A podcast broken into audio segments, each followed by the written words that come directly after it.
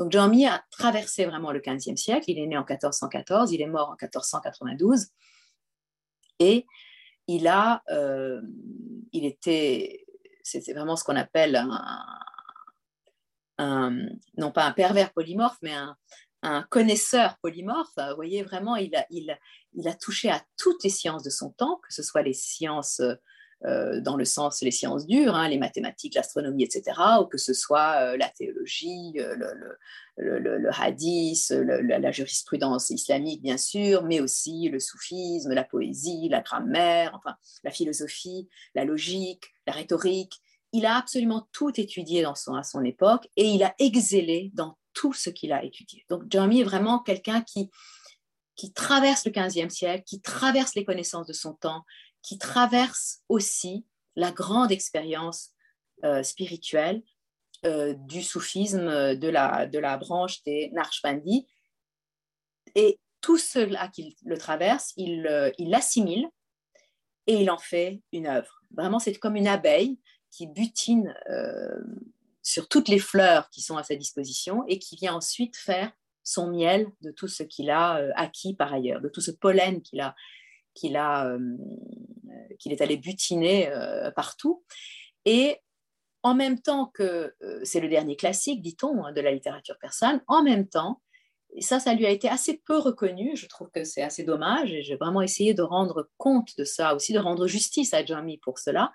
C'est que, en même temps qu'il recycle, bien sûr, qu'il redit des choses qui ont été dites, qu'il reprend toutes ces connaissances qu'il a, il donne toujours un regard un peu très personnel, original. Il est toujours euh, pas tout à fait dans la droite ligne.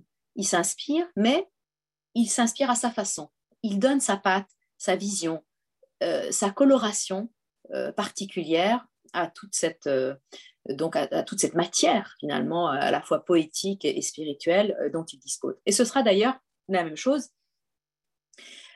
si, on, si, on considère, si on considère son œuvre comme une œuvre d'un soufi, finalement, et en même temps qu'on qu'on la met en regard avec ce qu'a été, ce qu'est ou ce, ce qu'a, euh, disons, voulu être la confrérie de Nershbandi qui avait, euh, qui suivait une certaine ligne à l'intérieur du soufisme que Jami a suivi puisqu'il a eu, euh, il a été initié, je dirais, par des très grands maîtres de la confrérie de Narshbandi, mais en même temps, il y a bien des aspects de son œuvre qui sont euh, originales par rapport à ce qui est pratiqué chez les Narshbandi. Alors, à la fois de son œuvre et de sa vie, hein, parce que par exemple, euh, ne serait-ce que la pratique, par exemple, du, du, zècre à voix haute. Chez les Narshbandi, on, ne faisait pas des zècres à voix haute, on faisait des zècres à voix basse. lui, il a pratiqué aussi le zècre à voix haute. Il a pratiqué la musique. Il a, écrit des livres sur la musique. Il a écrit sur la, la manière dont la musique peut être une source d'initiation.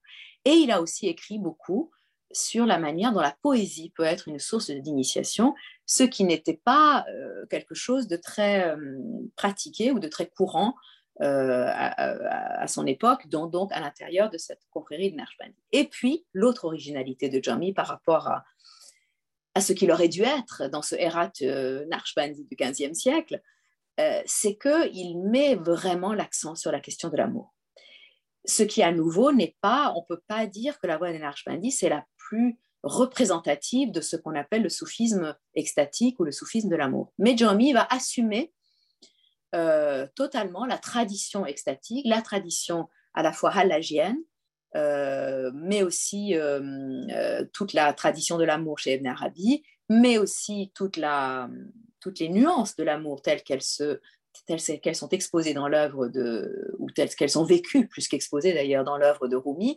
Donc tout cela, il va l'intégrer, et aussi l'œuvre de Hafez d'ailleurs. Euh, tout cela, il va l'intégrer, il va en faire sa propre vision de l'amour.